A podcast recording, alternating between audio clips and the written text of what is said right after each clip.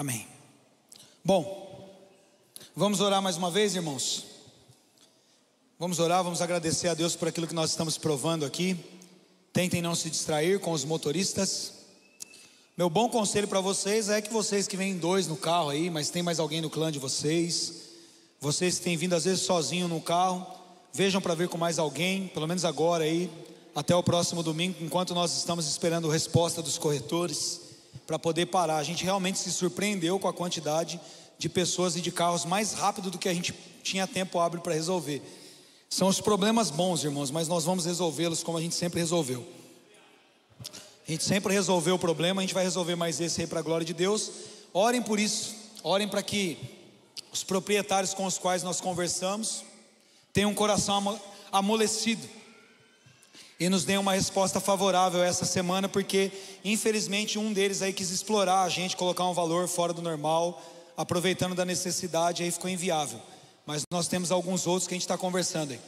Com esse aí que quis aproveitar, deixa Deus tratar com ele, né, com o coração dele. Mas os outros aí a gente está conversando e eu creio que Deus vai nos dar solução e também o departamento de trânsito está para mudar a placa aqui dessa rua para liberar para parar e tendo placa assim, a gente vai poder parar na rua toda e vai resolver esse problema. Inclusive eu cobrei o vereador aqui que tem contato com a gente antes de subir no púlpito, ele disse que vai resolver isso essa semana. Vamos crer nisso. Amém? Amém, irmãos. Mas orem, tá? Orem porque o, contato com o vereador, o contato com as autoridades é bom, mas o contato com Deus é muito mais poderoso, melhor ainda, e ele vai fazer o que a gente precisa. Sempre foi o Senhor que abriu portas para nós. Amém. Vamos orar? Pai, em nome de Jesus, nós te louvamos, Senhor, apesar de todos esses transtornos que tentam tirar a nossa atenção, tentam roubar a nossa paz e a boa semente da Sua palavra, o inimigo não tem poder nenhum sobre nós, os nossos corações, olhos, ouvidos e atenção estão voltados para o Senhor. E é o Senhor que tem a nossa total atenção agora, Senhor. Abençoa-nos com a tua palavra, abençoa-nos com o teu espírito, Senhor apesar de estarmos um pouco aqui, Senhor, passando calor, apesar de não estarmos ainda com o som adequado, apesar do transtorno com as vagas de estacionamento, a Sua presença, a Sua voz é muito melhor e muito mais poderosa do que qualquer outra coisa que tente nos roubar desse lugar tão maravilhoso que o Senhor tem nos colocado, mais do que esse lugar físico, esse lugar onde nós podemos ouvir a Tua voz, esse lugar onde nós podemos ser ministrados pela Tua palavra, e por isso agora eu te peço, Senhor, encontra nesse lugar mentes abertas, corações abertos, ouvidos atentos. Aqui, aqueles que estão nos seus lares, que nós possamos juntamente ser edificados pelo poder da tua palavra, em nome de Jesus. Se você concorda, diga amém. amém. Abre comigo lá em Gênesis, no capítulo 14. Eu tenho o hábito de, durante o ano, enquanto nós vamos é, fazendo a leitura bíblica, separando o texto pelos quais vocês passaram na semana para poder bolar o meu sermão ou ministrar uma palavra para vocês em torno disso, porque eu acredito que a palavra fica ainda mais viva e clara para aqueles que meditaram. Então nós estamos fazendo uma leitura bíblica juntos, né? Quem não está fazendo ainda, nós temos um perfil no Instagram que é @leituraburn, né? Leitura Burn. Você pode ler a Bíblia junto com a gente. Esse esse ano a leitura é cronológica. Nós estamos lendo os livros na ordem dos fatos e não na ordem da organização do canon bíblico. Então você pode fazer isso com a gente. Mas eu quero ler com vocês aqui os versos de 17 a 23 de Gênesis 14. 17 a 23 que diz assim: Estamos na NVT. Depois que Abraão regressou vitorioso do conflito com Kedorlaomer e todos os seus aliados, o rei de Sodoma saiu ao encontro no vale de Savé, conhecido como Vale do Rei. Melquisedeque, rei de Salém, sacerdote do Deus Altíssimo, trouxe pão e vinho, e abençoou Abraão, dizendo: Bendito seja Abraão pelo Deus Altíssimo, Criador dos céus e da terra. E bendito seja o Deus Altíssimo que derrotou seus inimigos por você. Então Abraão entregou a Melquisedeque um décimo de todos os bens que havia recuperado. O rei de Sodoma disse a Abraão: Devolva-me apenas as pessoas que foram capturadas. Fique com os bens que você recuperou. E Abraão respondeu ao rei de Sodoma: Juro solenemente diante do Senhor, o Deus Altíssimo, Criador dos céus e da terra, que não ficarei com coisa alguma do que é seu, nem sequer um fio ou uma correia de sandália, do contrário, o rei poderia dizer: Fui eu que enriqueci Abraão. Aceito apenas aquilo que os meus jovens guerreiros comeram, e peço que dê uma parte justa dos bens a Aner, Skol e Manri, meus aliados. Até aí. É, Bom, deixa eu fazer uma contextualização aqui para que você entenda algumas coisas. Nós estamos num contexto em que a primeira metade desse capítulo, Abraão precisou ir entrar num combate ali para poder resgatar o sobrinho dele, que nesse momento estava morando numa dessas terras que haviam sido tomadas em combate, que era a terra de Sodoma. Ló, sobrinho de Abraão, que tinha vindo com ele quando Deus o chamou para sair de Terá ali, da, da terra que seu pai havia parado em Gênesis 12, sentido a terra que Deus daria para ele. Abraão leva Ló consigo, e Ló, agora que passa numa, num momento que eles precisam se separar no capítulo anterior, a viver na cidade ali de Sodoma, acaba sendo capturado. Então Abraão precisa entrar nessa guerra, e graças a Deus ali Abraão volta vitorioso. E a gente está nesse contexto aqui em que Abraão está retornando vitorioso desse combate. O que acontece é que um dos reis, que era o rei de Sodoma, a respeito dos, do qual aqui Abraão tinha recuperado os bens, as pessoas, os despojos de guerra, aparece com Abraão então e quer, de alguma forma, abençoar Abraão com as coisas que ele recuperou. Ele fala: Abraão, eu quero dar uma parte para você das coisas aqui que, que você recuperou, eu quero abençoar você por aquilo que você fez. Mas nós percebemos aqui Abraão falando: Não, eu não vou aceitar receber nada da sua mão, porque senão lá na frente eu vou ficar comprometido, amarrado com você, e você ainda vai dizer que se eu tenho alguma coisa foi porque você me deu que você colocou alguma coisa na minha mão. E Abraão se nega a fazer isso. Mas logo em seguida, Abraão então se depara com alguém que é uma figura é, bastante curiosa na Bíblia, que é Melquisedeque. E esse Melquisedeque, ele não oferece a princípio nada para Abraão, mas Abraão, de pronto, quando se encontra com esse Melquisedeque, que aqui nós lemos que era um sacerdote do Deus Altíssimo. Lembre que nós não tínhamos lei aqui, nós não tínhamos tribos formadas ainda. Então nós não tínhamos um sacerdote aqui da tribo de Levi, mas é uma figura que aparece de repente na Bíblia. Abraão decide honrar essa figura, dando 10% daquilo que ele havia obtido como despojos da guerra. Não existia lei de dízimo também nesse momento. Então Abraão decide honrar e diz que esse homem então trazia pão e vinho, e ele abençoa a vida de Abraão, como nós lemos aqui. E é isso que acontece então, para contextualizar a história. Quem nunca tinha percebido essa história, nunca lido essa história, eu faço questão de contextualizar, até porque nós temos muitos visitantes que talvez que nunca tenham ouvido uma história como essa. Eu preciso falar com vocês muito rápido hoje aqui, eu não vou poder ficar muito indo além do sermão por conta do nosso pouco tempo, mas eu gostaria de passar pelo menos por quatro pontos daquilo que Deus quer nos ensinar nessa noite. O primeiro ponto, eu gostaria de voltar em Gênesis 12 com vocês, para que vocês leiam pelo menos o verso 1 e depois vocês podem estudar o capítulo todo nas suas casas. Mas diz assim, ó, nos versos é, 1 e 2: O Senhor tinha dito a Abraão: Deixa a sua terra natal, seus parentes e a família de seu pai, e vá à terra que eu te mostrarei, e farei de você uma grande nação, abençoarei e tornarei o seu nome famoso, e você será uma bênção para outros. Preste atenção numa coisa: Abraão só está no capítulo 14, tendo que entrar num combate, tendo que expor os guerreiros da sua casa, tendo que arriscar a sua pele, porque ele não tinha obedecido direito no capítulo 12. A ordem de Deus que faria com que a sua bênção repousasse sobre Abraão era uma ordem muito clara: era deixa a sua terra, diga comigo, sua terra, seus parentes e a casa do seu pai. Mas Abraão saiu da sua terra não deixando seus parentes, porque nós lemos aqui que Abraão não obedeceu corretamente. Mas o verso 4 diz que então Abraão partiu como o Senhor lhe havia instruído, ele saiu como Deus havia instruído. No entanto, depois da vírgula diz: e Ló foi com ele. Ló não tinha que ter ido com Abraão, irmãos. Abraão só teve a dor de cabeça que ele teve nos dois capítulos seguidos, tanto no capítulo 13 quando Ló se aproveita da generosidade de Abraão e quando precisa escolher, tenta passar a perna nele, ficando no lugar melhor, e Abraão começa a ter problemas com seus funcionários, com a terra que tinha que sustentar ele, porque ele não obedeceu direito. Então a primeira coisa que eu quero falar para você é que para você ter o resultado que Deus prometeu, você precisa ouvir e obedecer claramente o que ele ordenou. Se você deseja ter na sua vida o resultado perfeito daquilo que Deus te prometeu, ouça com clareza e obedeça exatamente da maneira como ele te ordenou. Essa é a primeira lição que eu preciso dar. Porque muitas pessoas questionam os resultados na sua vida, mas elas não fazem os questionamentos corretos, porque elas deveriam questionar se a obediência delas estava adequada e se é por isso que as coisas que estão acontecendo não estão acontecendo conforme as promessas de Deus. Dê um exemplo para mim, pastor. Por exemplo, Muitas pessoas passam por muitos anos, meses e anos e anos e meses, patinando na vida financeira. E aí elas questionam, falam, puxa, mas Deus me disse que eu ia comer o melhor dessa terra. Mas o profeta Isaías diz no capítulo 1, por exemplo, que se você ouvir a minha voz e me obedecer, você vai comer o melhor dessa terra. Mas as pessoas não ouvem o que a palavra diz, elas não obedecem os princípios de Deus e ficam por anos patinando patinando no trabalho, patinando nas dívidas, patinando no consumismo, vendo as coisas na sua casa quebrando uma após a outra, nunca dá certo, quando parece que dá certo, dá errado de novo. Antes de questionar os resultados, questione a obediência. Questione se você realmente está andando de acordo com a palavra do Senhor. Mas, pastor, eu dizimo e oferto, mas você é um bom funcionário? Pastor, eu tenho sido fiel na casa de Deus, mas você tem estudado e se especializado para ter uma carreira melhor? Você tem dado bom testemunho na sua escola, por exemplo?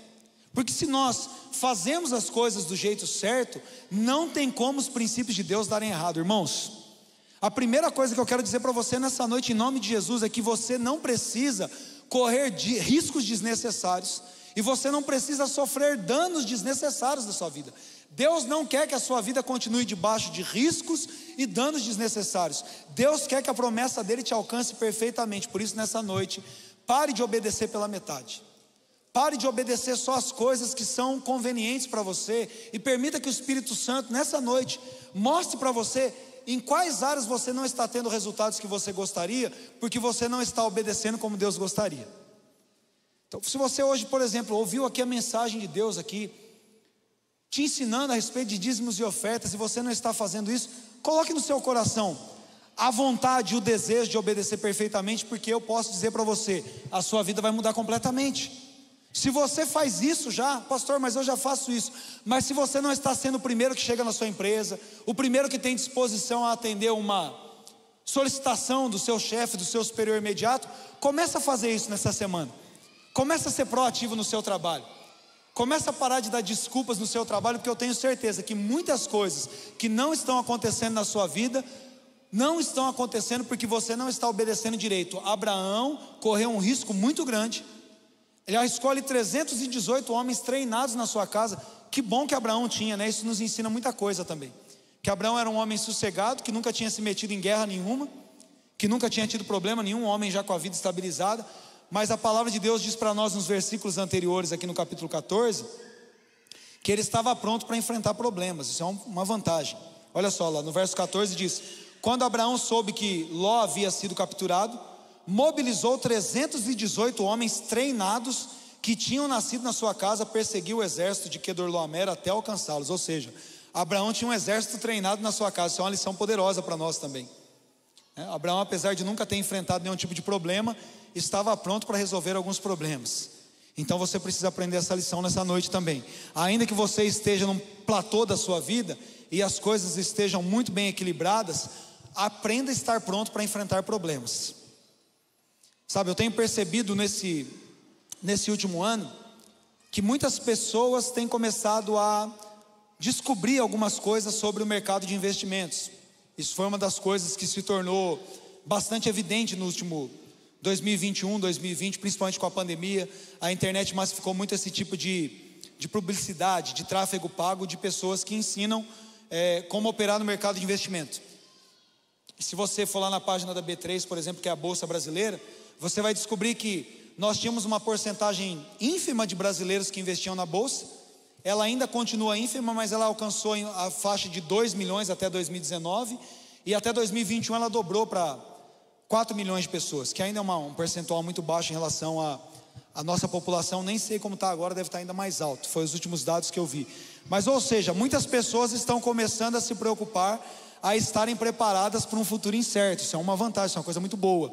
E se você ainda não pensa nessas coisas financeiras, por exemplo, como poupar, como ter um, um fluxo de caixa ali na sua empresa, como ter um fundo de reserva, pastor, mas eu ganho muito mal, não dá para economizar. Se você começar a estudar, você vai ver que com um pouquinho de dinheiro por mês, se você estudar, você vai ver que com um pouquinho você guardar, talvez daqui uns 10 anos você tenha ali uma condição financeira para que esteja pronto para enfrentar.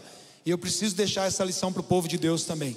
O povo de Deus é um povo que tem que estar pronto para enfrentar problemas que ele não imagina que possam acontecer.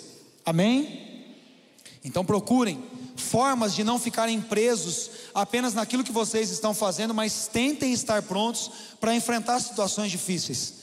Esses dias eu ministrei sobre isso. Existem muitas pessoas que são muito boas, mas que só têm uma carreira, só sabem fazer uma coisa.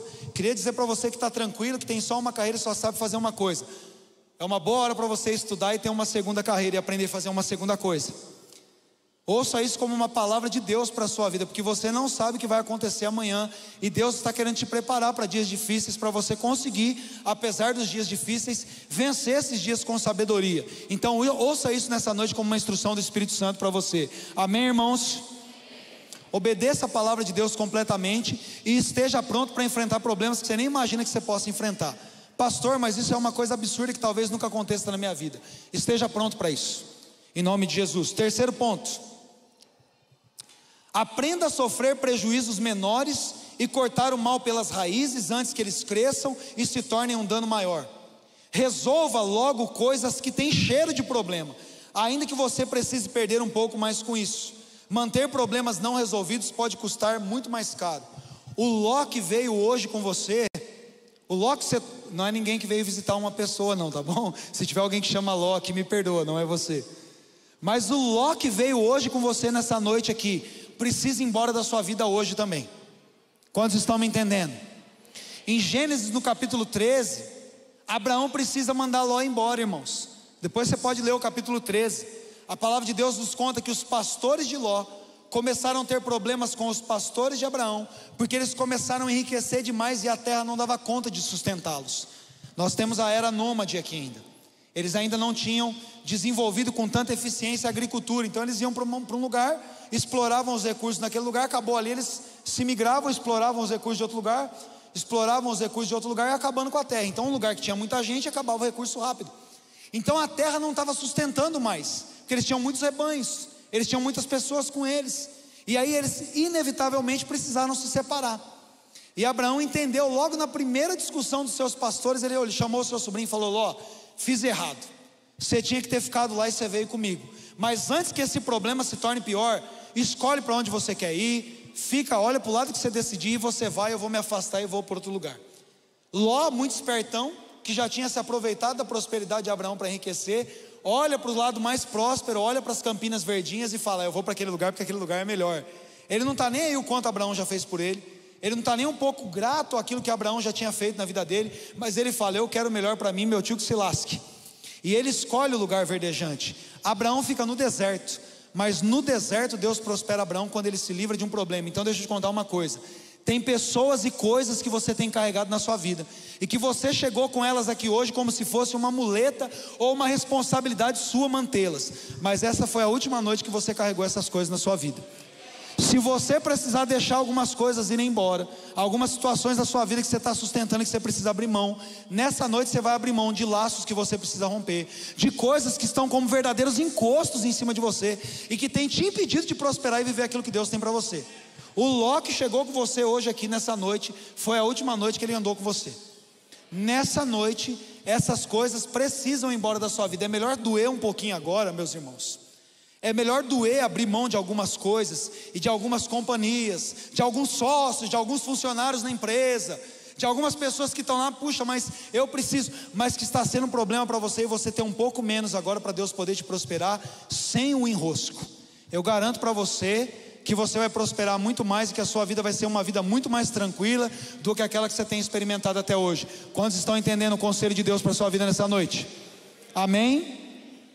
Terceiro ponto baseado na palavra que nós lemos aqui. Não se amarre com gente que vive por outros princípios. Nós precisamos de muita ajuda na nossa vida para fazermos muitas coisas, irmãos, para podermos realizar aquilo que nós temos que realizar.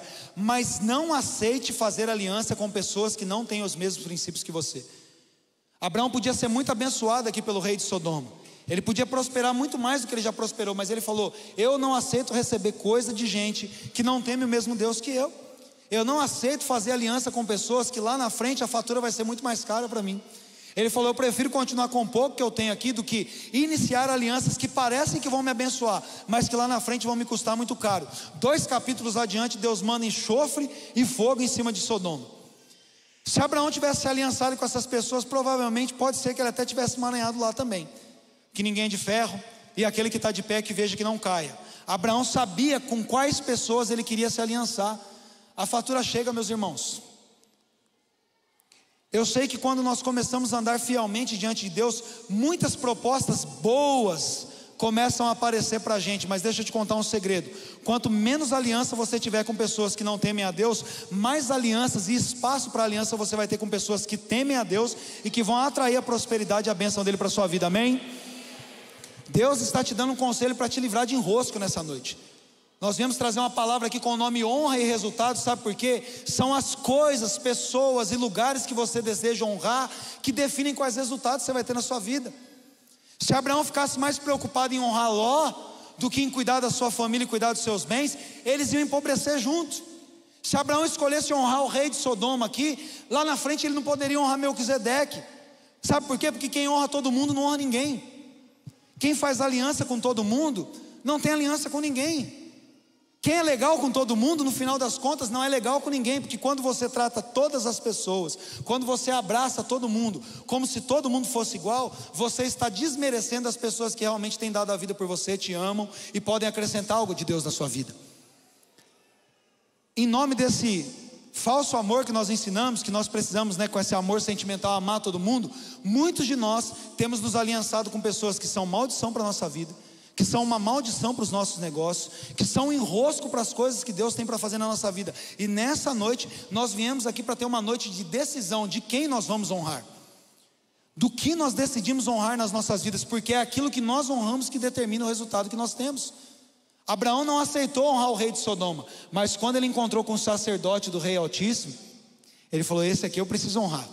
Porque esse aqui representa realmente aquilo que eu honro na minha vida, que é o nome de Deus, que é a palavra de Deus, que são as coisas do reino de Deus, e as pessoas que decidem honrar o Senhor, as pessoas que representam a Ele nas nossas vidas e a Sua palavra, são as pessoas que experimentam e provam da presença de Deus constante em suas vidas.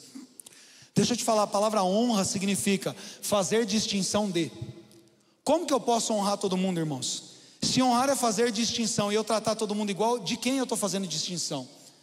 Honra é dar o valor merecido, é reconhecer com apreço algo é fazer diferença entre uma coisa e outra, e Deus sempre nos ensinou a fazermos diferença entre as coisas que são dele e as coisas que não são dele, entre aquilo que é santificado na nossa vida e aquilo que não tem mais lugar para nós. E um povo que quer prosperar e ser abençoado, um povo que quer ver a sua família guardada, um povo que quer ver as coisas de Deus dando certo na sua vida, aprende a honrar aquilo que deve ser honrado e aprende a rejeitar aquilo que deve ser rejeitado. Eu temo por esse ano de política, irmãos que todos os anos de eleição é, um, é uma tristeza, né? A igreja começa a se esquecer da sua verdadeira milícia, que Paulo diz aos Filipenses, que é a milícia pela fé evangélica que foi entregue aos santos, que são os bons combates que nós devemos combater pela fé, e começa a adotar lados de personagens políticos, alguns que não deveriam nem ser citados e outros tão ruins quanto. E as pessoas começam a idolatrar políticos e começam a brigar e a criar disputas, colocando num lugar de honra pessoas que talvez não deveriam nem entrar nas nossas redes sociais, nos nossos diálogos, afinal de contas são só homens, só pessoas. E se esquecem de honrar o seu compromisso com Deus. Mas nesse ano, em nome de Jesus, essa igreja aqui, essas pessoas vão vencer até o final das eleições aqui, vão honrar só o nome de Deus, vão honrar sua fé, vão honrar a palavra, não vão entrar em combates desnecessários vão exercer seus direitos de cidadão, sim, mas não vão ficar aí passando pano para político.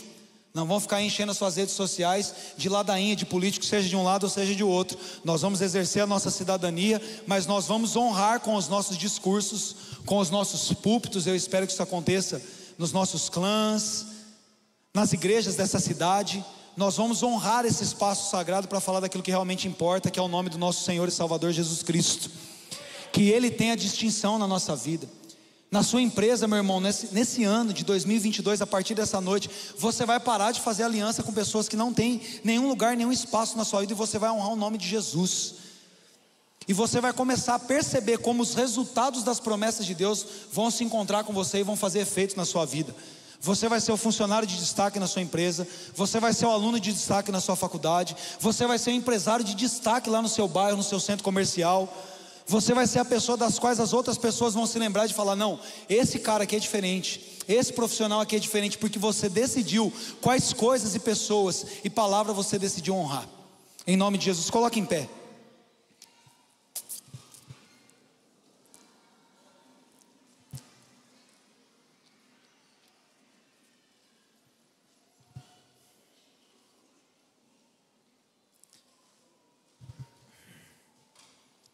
Coloque em pé, eu quero orar com vocês. Depois o pastor Marla vai subir aqui.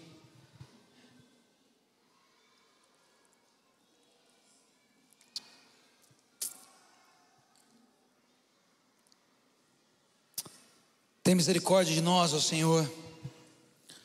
Nós precisamos tanto da orientação do Teu Espírito Santo dentro de nós, para tomarmos as decisões que nós temos que tomar ao longo dessa semana. Eu sei, Senhor, que tem falado com muitas pessoas nessa noite que tem trazido para o contexto do seu coração, da sua mente, da sua casa, coisas que não cabem mais, vínculos e alianças que não cabem mais.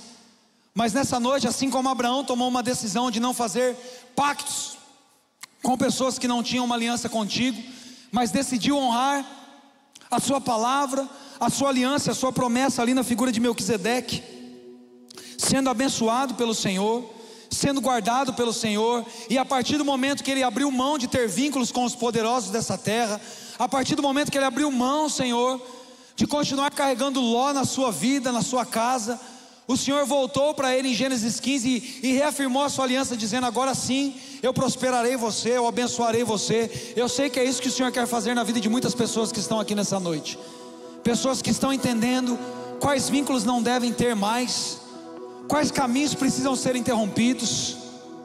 Pessoas que estão entendendo nessa noite que precisam tomar uma decisão sincera e sensata de honrar o Senhor, sendo profissionais destacados em suas empresas, sendo alunos de destaque nas suas faculdades, nas suas escolas, sendo homens de respeito na sociedade não sendo bajuladores de políticos, não sendo bajuladores de partidos, bajuladores de homens dessa terra, mas realmente colocando a sua esperança no Senhor e honrando apenas aqueles que te honram, Senhor.